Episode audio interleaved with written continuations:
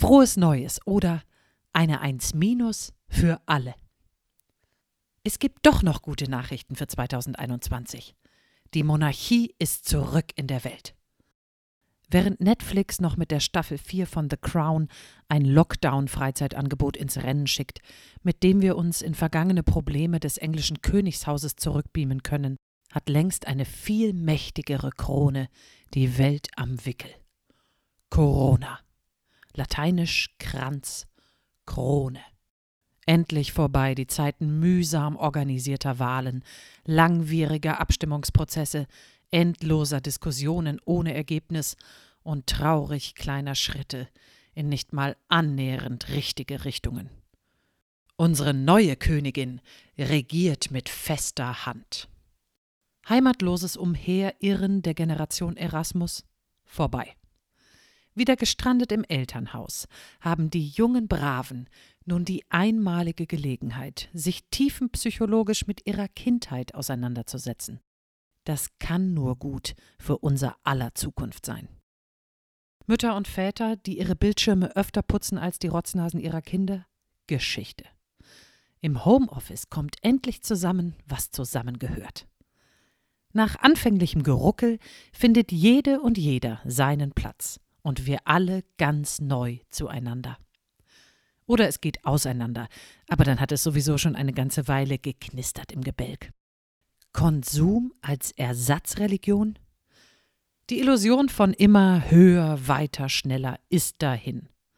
Weihnachten 2020 waren die Tickets für den Gottesdienst im Michel schneller weg als für das Rolling Stones Konzert anno dazumal. Ob auch diesmal die Lokalpolitiker Sonderkontingente erhalten haben, kaum vorstellbar. Unchristlich. Das neue Königshaus sorgt für Psychohygiene. Kehr vor deiner eigenen Tür. An fremde Türen klopft bitte nur noch das Sanitäterteam in Schutzanzügen. Oder kehre dich nach innen. So eine Quarantänezeit kann dein Schweigeseminar im Kloster sein, auch für die ganze Familie. Und meine Zunft, die Hofnarren, haben endlich Gelegenheit, sich selbst zu finden. Keine stressigen Abgabefristen, keine nervenaufreibenden Auftritte, keine ahnungslosen Auftraggeber. Und das Wichtigste, keine monetären Versuchungen. Absolute künstlerische Freiheit. Verrückt, dass wir uns die globale Monarchie bisher nicht gegönnt haben. Ich glaube, wir trauen uns generell einfach zu wenig zu. So als Menschheit. Ganz allumfassend. Schluss damit. Ich persönlich traue ab heute allen alles zu.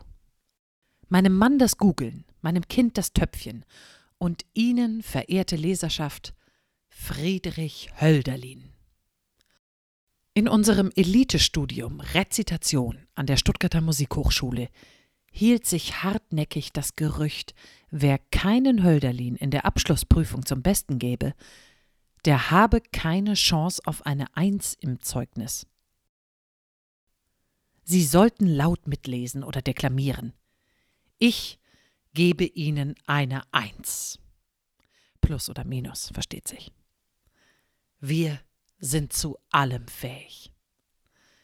In diesem Sinne, frohes Neues. Friedrich Hölderlin Die Liebe Wenn ihr Freunde vergesst, wenn ihr die Euern all O ihr Dankbaren, sie, eure Dichter schmäht. Gott vergeb es. Doch ehret nur die Seele der Liebenden.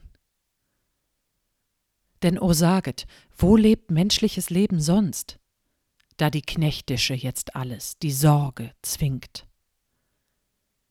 Darum wandelt der Gott auch sorglos über dem Haupt uns längst. Doch wie immer das Jahr kalt und gesanglos ist. Zur beschiedenen Zeit aber aus weißem Feld grüne Halme doch sprossen. Oft ein einsamer Vogel singt.